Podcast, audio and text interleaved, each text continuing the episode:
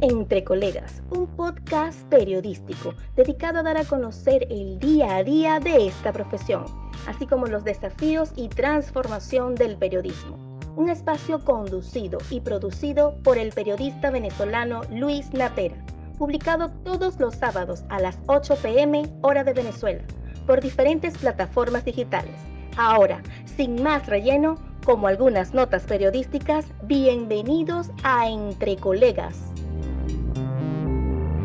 Hola estimados oyentes, bienvenidos al primer episodio de Entre Colegas. Quien les habla, Luis Natera, y aquí estaré conversando con periodistas para conocer cómo ha sido y sigue siendo su experiencia en este oficio que muchos ven como sencillo, pero que no es así. En la actualidad vemos cómo el periodismo ha ido evolucionando en la era digital. Cada día son menos los periódicos que salen de las imprentas y son muchos los portales de noticias digitales que encontramos hoy en día. En lo de la evolución digital del periodismo es muy positivo debido a los tiempos que vivimos, pero hay colegas que esto no se les hace fácil. Un claro ejemplo es el de mis colegas en Venezuela. Ejercer el periodismo ahí es cada vez más cuesta arriba la falta de internet, fallas de energía eléctrica, escasez de combustible y por supuesto la censura y cerco mediático por parte del régimen venezolano. Pero para no seguir alargando este lead, vamos a darle la bienvenida a la invitada de hoy, Leomara Cárdenas, quien es periodista venezolana, corresponsal en Carabobo del medio digital Crónica 1. Bienvenida Leomara al primer episodio de Entre Colegas. Gracias Luis por, por esta oportunidad que me brindas. Me siento honrada por ser la primera en abrir tu espacio, en hablar de periodismo. Eh, ciertamente en Venezuela nosotros atravesamos muchos problemas y desafíos eh, porque tenemos, nos enfrentamos a una falta de conectividad a Internet constante, eh, que también se nos suman los cortes eléctricos que muchas veces impiden que podamos hacer el trabajo. Sin embargo, hacemos todo con esmero para poder informar, para poder ser esa ventana a la información donde las personas puedan conocer de manera directa lo que está sucediendo en el país. Eh, por ejemplo, en este momento con la pandemia del coronavirus, eh, se nos ha hecho un poco cuesta arriba informar porque estamos atravesando a la par una crisis importante de combustible que también nos lleva a que no nos podamos trasladar a los sitios. Sin embargo, quienes a quienes nos apasiona esta profesión, porque esto realmente es un estilo de vida y es una pasión que llevamos en la sangre todos los periodistas, eh, nos llevan a buscar maneras, eh, salir caminando, ahorrar la gasolina, quizás mm, pararnos en un sitio estratégico y caminar largos trayectos para poder tomar los testimonios de las personas. Aquí en Venezuela el periodismo eh, se hace cuesta arriba ejercerlo, por lo que te comentaba, la falta de conectividad, la, a veces que tenemos que callar para poder resguardar nuestra seguridad, a pesar de que en algunas oportunidades tenemos información de primera mano que sabemos que es real, pero tenemos que esperar que, que sea confirmada por alguna autoridad para poderla transmitir. Entonces, esos son uno de los desafíos que nosotros estamos enfrentando diariamente eh, para poder informar. Definitivamente, Leo, se puede decir que ejercer el periodismo ahorita en Venezuela por lo que se vive en la pandemia por el coronavirus es una labor titánica, pero sabemos que estas complicaciones no son de ahorita. Esto que se vive por el coronavirus es como decir un obstáculo más en la carrera. ¿Cómo estás haciendo en estos días de confinamiento para seguir informando y torear ese sinfín de fake news que están abundando en las redes sociales y servicios de mensajería instantánea? Efectivamente, Luis, estamos surfeando una ola más en medio de esta crisis. Eh, yo soy una periodista de, convicción y me encanta corroborar la información que yo voy a transmitir porque gracias a Dios y afortunadamente en estos 13 años de ejercicio que tengo no, nunca he sido desmentida por alguna fuente. Eh, sí quizás he sido señalada y amenazada, pero a los días se, se pasa porque saben que transmití una realidad y no queda de otra que dejarme tranquila. Entonces, en, la actualidad, el desafío más grande que tengo es la falta de combustible. Por ejemplo, yo he pasado hasta 15 horas en una cola para poderme abastecer de gasolina, para poder ir a los sitios y palpar la realidad que se está viviendo en el país, sobre todo en la entidad carabobeña que estamos en, al centro norte de Venezuela y es uno de los estados más importantes porque es el, que, el estado que conecta al, a la capital con el occidente del país. Nosotros somos una encrucijada, entonces por este estado tenemos el puerto más importante, teníamos, tenemos la refinería del Palito, que es la más importante del país y que después de haber sido un país productor, ahora tenemos tres semanas de desabastecimiento severo de gasolina, en donde las autoridades han tenido que reconocer que entonces van a suministrar solamente 30 litros de gasolina a la ciudadanía. Entonces son ciertas cosas que están sucediendo y que hay que salir y ver la realidad. Y esa es una de las cosas que me ayudan también a desmontar los fake news, que también me ha tocado eh, guiarme por toda la información oficial que está ofreciendo el gobierno de Nicolás Maduro, porque ellos son los que llevan la data real de contagiados, de pruebas realizadas, de test que han llegado al país para poder realizar los exámenes que descartan el COVID-19. Entonces, hay que ir a la par de ellos, también verificar información en medios de comunicación serios de Venezuela, eh, que sí los hay, somos muchos, estamos eh, a través de las redes sociales porque antes la crisis que hemos tenido, nosotros hemos emigrado a lo que es el periodismo digital de, de una muy buena manera y me enorgullece decir que en Venezuela estamos haciendo un periodismo real y digital de altura. Así es, Leo, definitivamente en Venezuela se hace periodismo digital de altura. Tú perteneces a, Crónica 1, que es un medio digital que está ahorita en la vanguardia, lo sigo y veo todas sus publicaciones y son uno de los que llevan también esa buena información, ese hilo de información sobre lo que se está viviendo actualmente en Venezuela y con lo que se está viviendo en el coronavirus.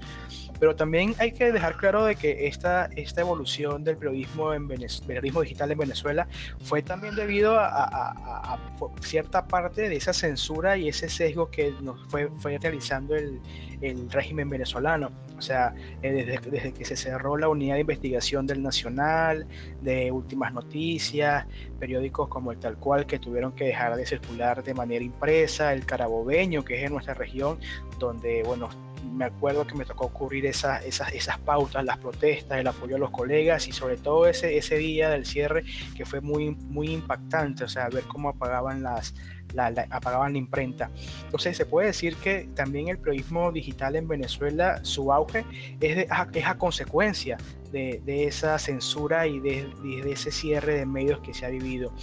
Tengo entendido que tú también estuviste participando en, estuviste trabajando en un medio impreso. ¿Cómo fue esa transformación? O sea, de saber, de, ir, de, iniciar la carrera en un medio impreso como tradicionalmente se conocía y luego pasar a ese medio digital donde ahora tú misma o el mismo periodista tiene que salir a tomar la foto, hacer las entrevistas, hacer la nota, editarla, mandarla, incluso editar videos. Entonces, ¿cómo, cómo, has, cómo has ido adaptándote a, esto, a estos cambios que se han estado viviendo? Fíjate, Luis, yo tengo 13 años en esto del periodismo. Y resulta que cuando yo me gradué, yo decía que yo quería ejercer en un periódico y me enamoré de ese olor, la tinta, eh, sostener eh, aquellos ejemplares y que tuvieras en, en, la portada el llamado de una de tus noticias, eso para ti un logro muy grande. Y poco a poco ver cómo fuimos migrando a los medios digitales por la censura que nos hacía el régimen, también nos abrió un mundo de oportunidades porque logramos internacionalizarnos, logramos romper las barreras de, de las fronteras y entonces ya no solo era que se conocía la información en cada región o quizás en el periódico que trabajaba se distribuía en los estados cercanos que estaban de estos medios y ya empezamos a romper entonces las fronteras dentro del mismo país, dentro de Venezuela y ya después las rompimos internacionalmente, que hicimos que se viera la realidad del golpe que estábamos llevando los periodistas aquí en Venezuela, que llevó al cierre del Nacional, últimas noticias que tuvo que cambiar la línea editorial, eh, de, del Universal, que también era un periódico de alta demanda acá en Venezuela, y ver todo esto con asombro y con tristeza a la par, porque cada vez que se apagaba una rotativa, yo lloraba porque sabía que eran unas nuevas familias que se estaban quedando sin alimentos y sin sustento. Eh, sí me tocó en una oportunidad trabajar en un medio impreso acá en Carabobo. De, después del Carabobeño, era el periódico por excelencia de toda la entidad porque llevaba información muy agresiva y confrontaba las situaciones. Luego ella pasó a, otro, a otra administración y se apegó entonces a la línea del gobierno de Nicolás Maduro, a la línea de la gobernación de Carabobo, que para ese momento era Francisco Ameliach, y tocó, tocó simplemente eh, ver cómo se iba migrando, cómo iba decayendo este medio, porque si bien es cierto cuando Carabobeño publicó que lamentablemente no podía circular más, porque se habían quedado sin papel porque la Fundación Maneiro no les había vendido más bobinas, este periódico decía en su portada que estaban cerrando medios regionales, pero que ellos ya habían comprado papel para dos años. Hoy en día ese periódico lo que es es un semanario. Ellos intentaron invertir en la, en la página web del que yo fui editora de cierre y la llevé adelante por algún tiempo y ver cómo se cerró ese medio de comunicación que era referencia de los carabobeños y hasta de... Bueno, Leo, creo que el espacio nos lo permite y ese medio que tú mencionas es el Notitarde. Creo que que se portó muy mal, bueno, en su momento esa gerencia que estaba para la época, cuando el cierre del Carabobeño, fue una línea editorial muy fuerte, o sea, fue muy, fue, el cambio fue muy drástico, ciertamente como tú mencionas, eh, eh, era un portal, era un periódico de referencia para, para el valenciano específicamente y que era el que tenía mayor distribución a nivel nacional porque se distribuía en todo el, en todo el país pero ciertamente ese cambio que dio Noche Tarde fue, fue muy brusco. Y sobre todo ver cuando un medio, que a pesar de que era la competencia, pero era un medio, o sea, eh, trabajaban con el mismo fin, eh, se estaba haciendo cerrados, ellos se quedaron de brazos cruzados, eh, su línea más bien se puso un poco más fuerte para, para, terminar de, se puede decir, de hundir eh, en la parte impresa del carabeño, que poco a poco iban ellos ahí luchando, como decimos nosotros, guapeando con el poco papel que les quedaba. Y bueno, ese portal que tú mencionas, que donde también trabajaste, es ACN, Agencia Carabeño Noticias, que es un portal que ha tenido sus altas y bajas pero que todavía sigue en pie, todavía sigue, sigue actualizando información, sigue publicando información y teniendo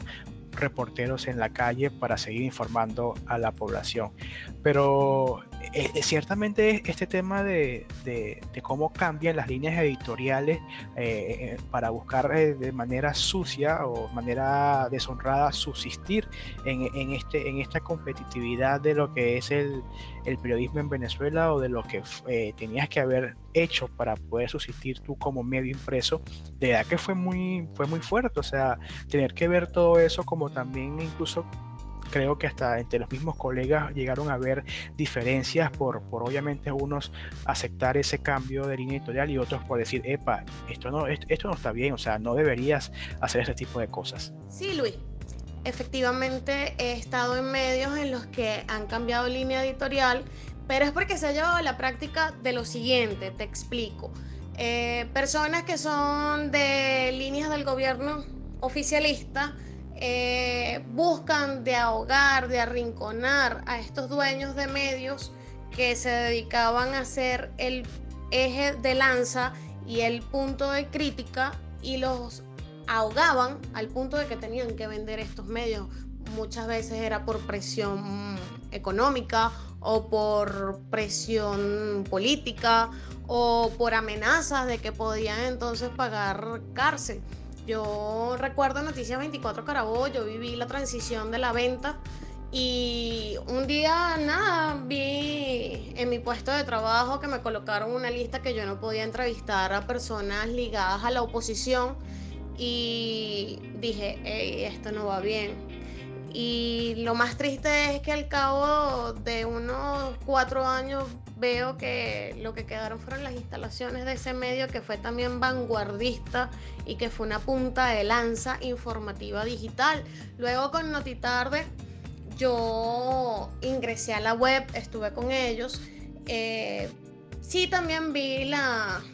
la situación en la que de repente te decían, mira, no podemos hacer esto porque ahora la línea editorial eh, apegada eh, al gobierno. Entonces, también dije, hey, esto no va bien, pero no critico a los colegas periodistas que les ha tocado seguir trabajando en medios que han sido absorbidos por las ideas del socialismo, porque cada periodista conoce su realidad y tenemos que entender que ellos también son sustentos de familia. Entonces cada quien va buscando cómo abrir su camino y sus espacios para poder salir de, ese, de esos medios y poder abrir nuevamente sus alas de libertad. Y algo muy importante, Luis, que también hay que expresar en este momento es que la colectividad a veces piensa que el periodista que está en un medio determinado, pues, en una Venezuela polarizada políticamente, en donde solamente o eres oposición o eres oficialista. Entonces te tildan quizás que tú eres oficialista porque si estás en un medio que sigue las líneas del gobierno o, o que simplemente busca surfear la ola llevando entonces toda la información que no le genere ningún tipo de problema con una sanción que les pueda llegar hasta cerrar el medio de comunicación. Y entonces las personas no entienden que simplemente son personas ejerciendo su trabajo, pero que más allá después de detrás de ese micrófono, detrás de ese traje, están simplemente personas que son sustento de familia y que quizás no comparten las ideas políticas y económicas del,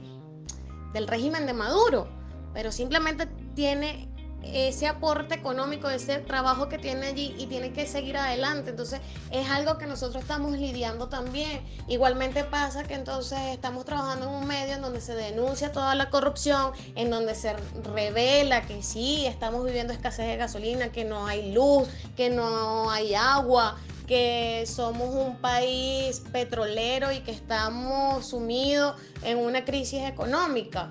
entonces llegan y nos tildan a nosotros de que somos entonces unos nazis o que somos eh, terroristas, porque así nos han tildado también. Entonces es una guerra constante y una batalla que siempre tenemos que llevar adelante nosotros y, y que muchas veces se nos hace difícil porque hemos sido agredidos, por ejemplo, yo he sido en varias oportunidades amenazada por redes sociales y gracias a Dios no, no ha llegado más profunda las amenazas, pero sí siempre está latente esa situación y es por lo mismo, porque estamos en un país polarizado actualmente. y tú compartiste conmigo calle aquí en Venezuela. Nosotros tuvimos esa experiencia y tú llegaste a palpar la realidad en un momento determinado cuando estaban las protestas de 2017, que recuerdo que caminábamos largos trechos por la autopista, cuando se cerraban, cuando la guardia arremetía contra la ciudadanía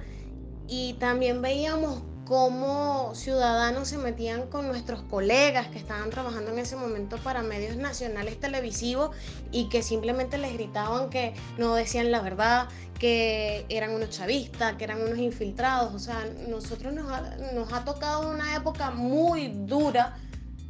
de vivir, de vivir para hacer el periodismo en Venezuela, porque somos señalados de ambas partes. Aquí nosotros siempre estamos latentes con el miedo de que, imagínate que yo salga en la lista de Diosdado Cabello en el mazo dando, por ejemplo. O imagina entonces que tú salgas a la calle con tu micrófono, con tu cubo que te identifica de un medio y que simplemente una persona, porque cree que tú simpatizas para el gobierno, te venga a agredir hasta físicamente simplemente porque cree que tú eres afecto al gobierno, sin saber tu realidad, sin saber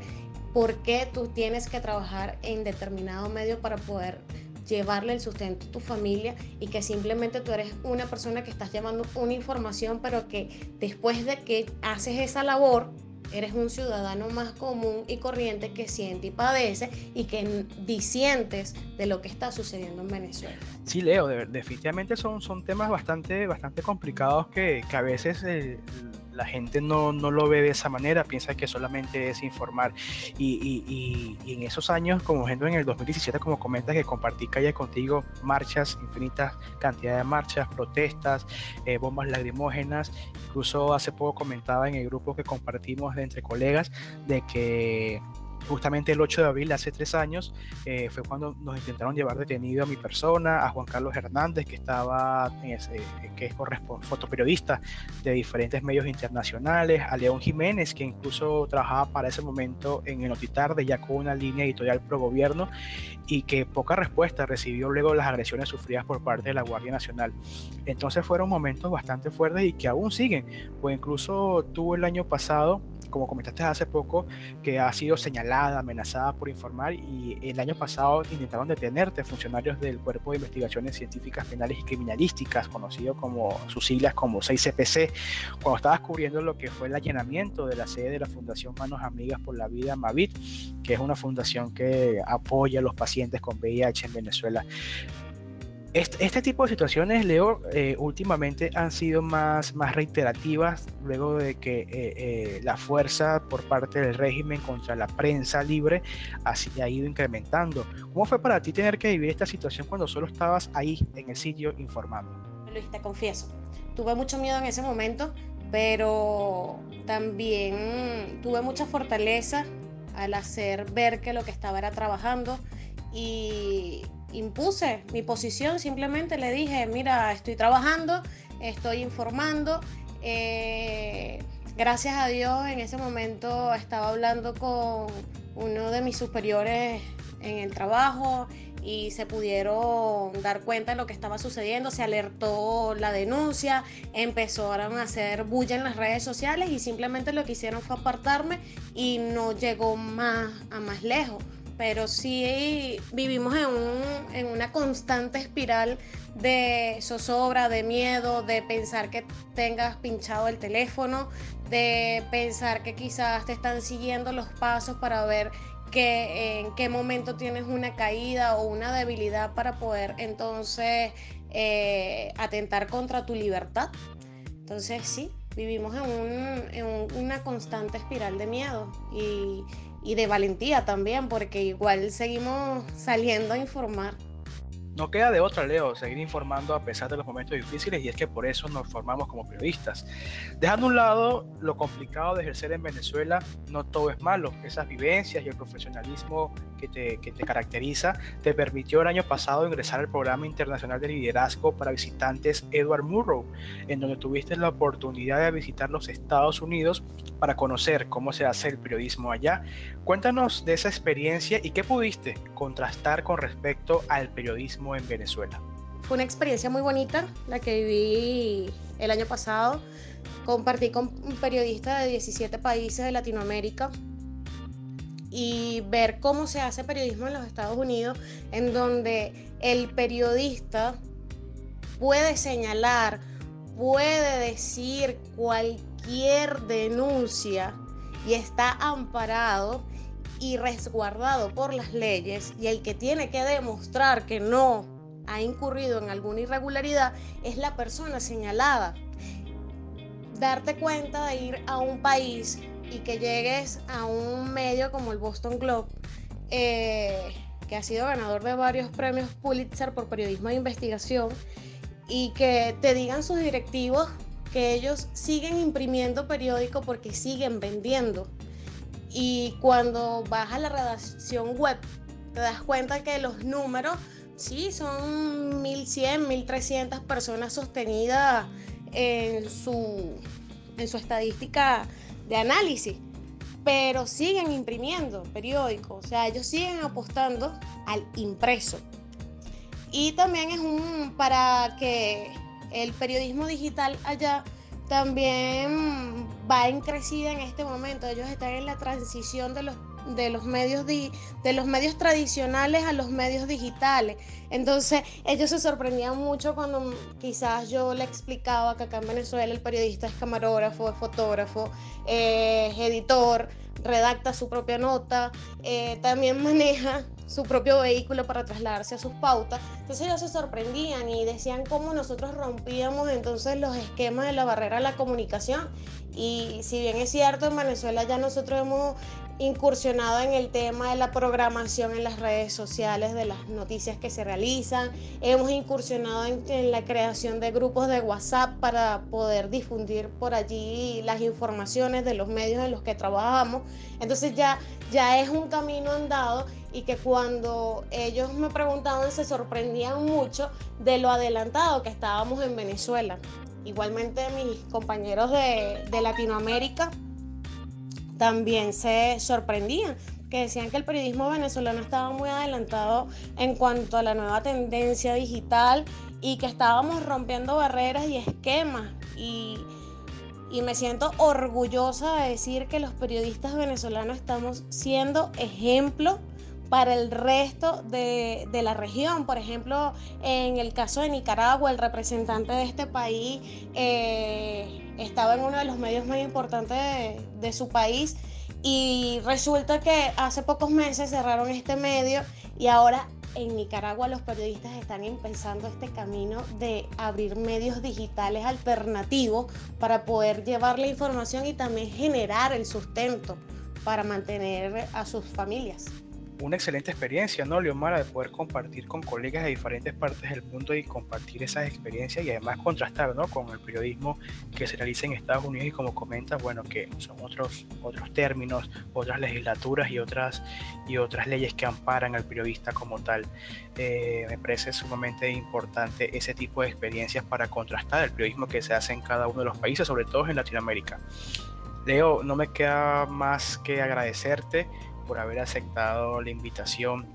a este primer episodio de Entre Colegas, agradecido. Y bueno, nada, me queda nada más que pedirte que des un mensaje ya final a, a quienes nos escuchan y también a aquellos colegas que estarán seguramente escuchando este primer episodio. Luis, súper agradecida contigo por haberme brindado esta oportunidad de abrir tu nuevo espacio informativo. Fue un placer, me lo disfruté muchísimo. Bueno, por cuestiones de conectividad no pudimos hacerlo en video